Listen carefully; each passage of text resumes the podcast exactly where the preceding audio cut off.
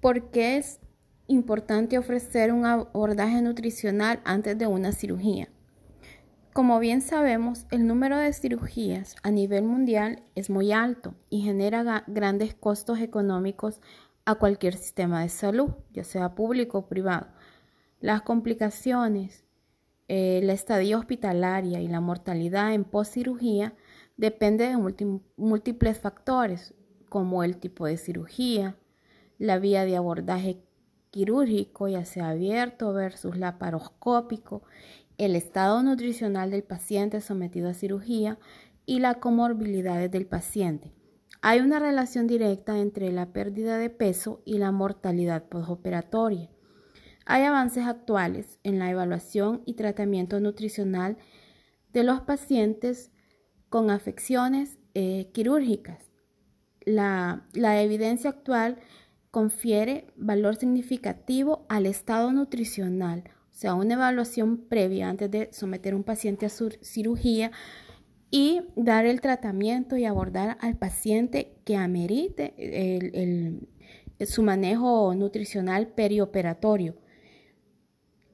El incremento de las complicaciones y el pobre resultado quirúrgico asociado a déficit nutricional preoperatorio puede ser revertido con la optimización del estado metabólico antes de la operación, todo a través de una, eh, de adecuada intervención nutricional. Los cambios en, la alimentación durante los periodos preoperatorios y postoperatorios pueden producir una desnutrición generalizada o carencia de nutrientes específicos. El éxito de la intervención nutricional comienza en el preoperatorio pero depende de que ésta se complete en el posoperatorio. El tratamiento nutricional temprano puede atenuar la respuesta sistémica, neuroendocrina, parácrina, inmunológica y funcional del huésped a diferentes tipos de agentes agresores, enfermedades graves y a las grandes operaciones. ¿Cuáles son los objetivos de la nutrición perioperatoria o por qué deben de darse. Uno, minimizan, minimizan el catabolismo proteico con balance nitrogenado negativo y evitan la inanición. Dos, para mantener la función muscular, visceral, inmunológica y cognitiva del organismo. 3. Para favorecer la capacidad de respuesta regenerativa y, recuperación postoperatoria. 4. Mejorar la cicatrización, disminuir las complicaciones y el tiempo de la función intestinal y la estadía postoperatoria del paciente.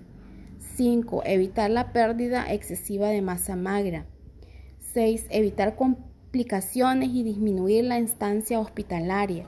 7. Disminución de cualquier tipo de infección, dehiscencia de herida y mortalidad de los pacientes. 8. Disminuir la catabolia y la resistencia a la insulina. 9. Disminución de la pérdida del trofismo de la mucosa intestinal.